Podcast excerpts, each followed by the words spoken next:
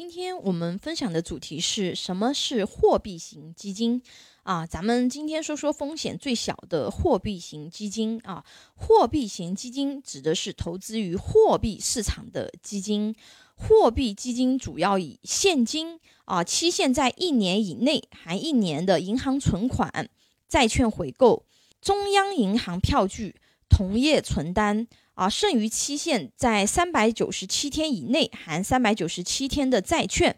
资产支持证券、非金融企业债务融资工具为主，基本上很少亏损啊，所以非常适合低风险和新手投资者。那下面我们来说说啊，就是选择货币基金的几个要点。第一个，七日年化收益率。啊，在选择货币基金中，最重要的一点便是注意啊，货币基金的这个波动性和收益率，因为有的货币基金在短期内会显示超高的七日年化收益率啊，七日年化收益率表示某只货币基金最近七天的平均收益，以此来计算出年收益率。如果没有查看整体的年化收益率，就容易造成因为某天啊基金的巨大波动而提升的七日年化收益率。但长期来看啊，它整体的收益率并不高啊，所以我们要这个就是需要去学会做分辨。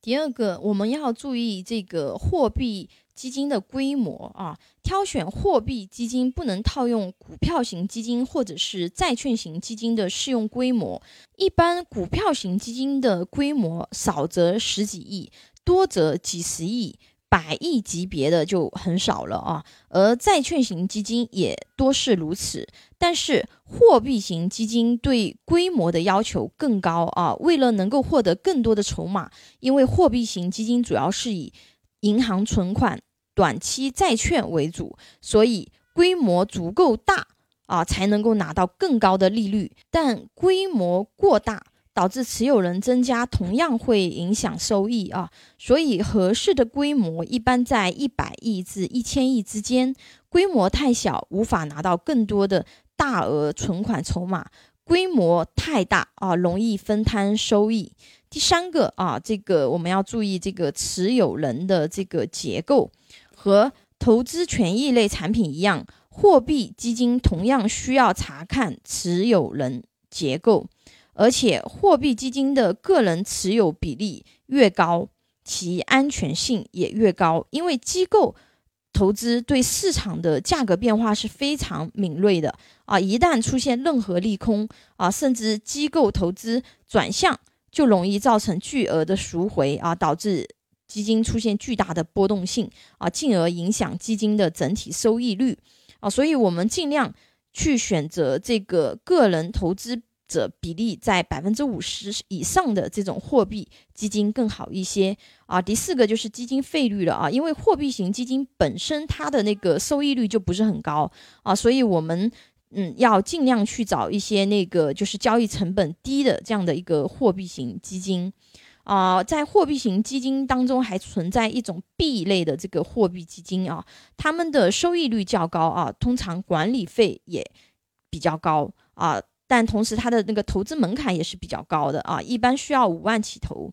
那 A 类虽然收益率不高啊，但是一般没有这一类的一个要求啊，同时费率也相对比较便宜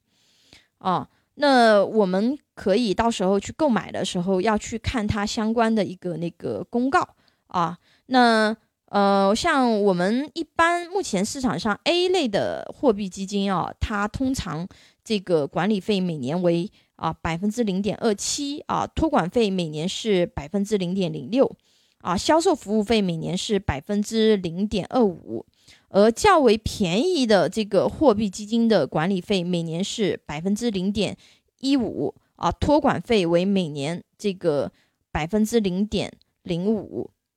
销售服务费每年为百分之零点一五，这基本就是属于货币型基金里面啊，这个比较便宜的这个交易成本的这一档了啊。货币型基金的收益会高于同期的银行活期存款啊，目前的收益率普遍是在年化百分之二到百分之三啊。目前市场上的余额宝各种宝宝啊，其实都是属于货币型基金啊。这些投资品种可以比较好的保障本金的安全啊，但是也决定了货币基金在各类基金中的风险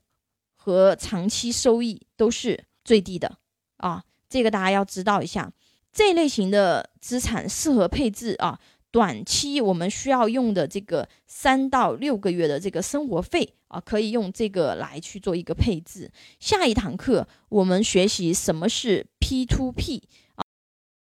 请大家帮忙点赞、关注、收藏、转发，非常感谢。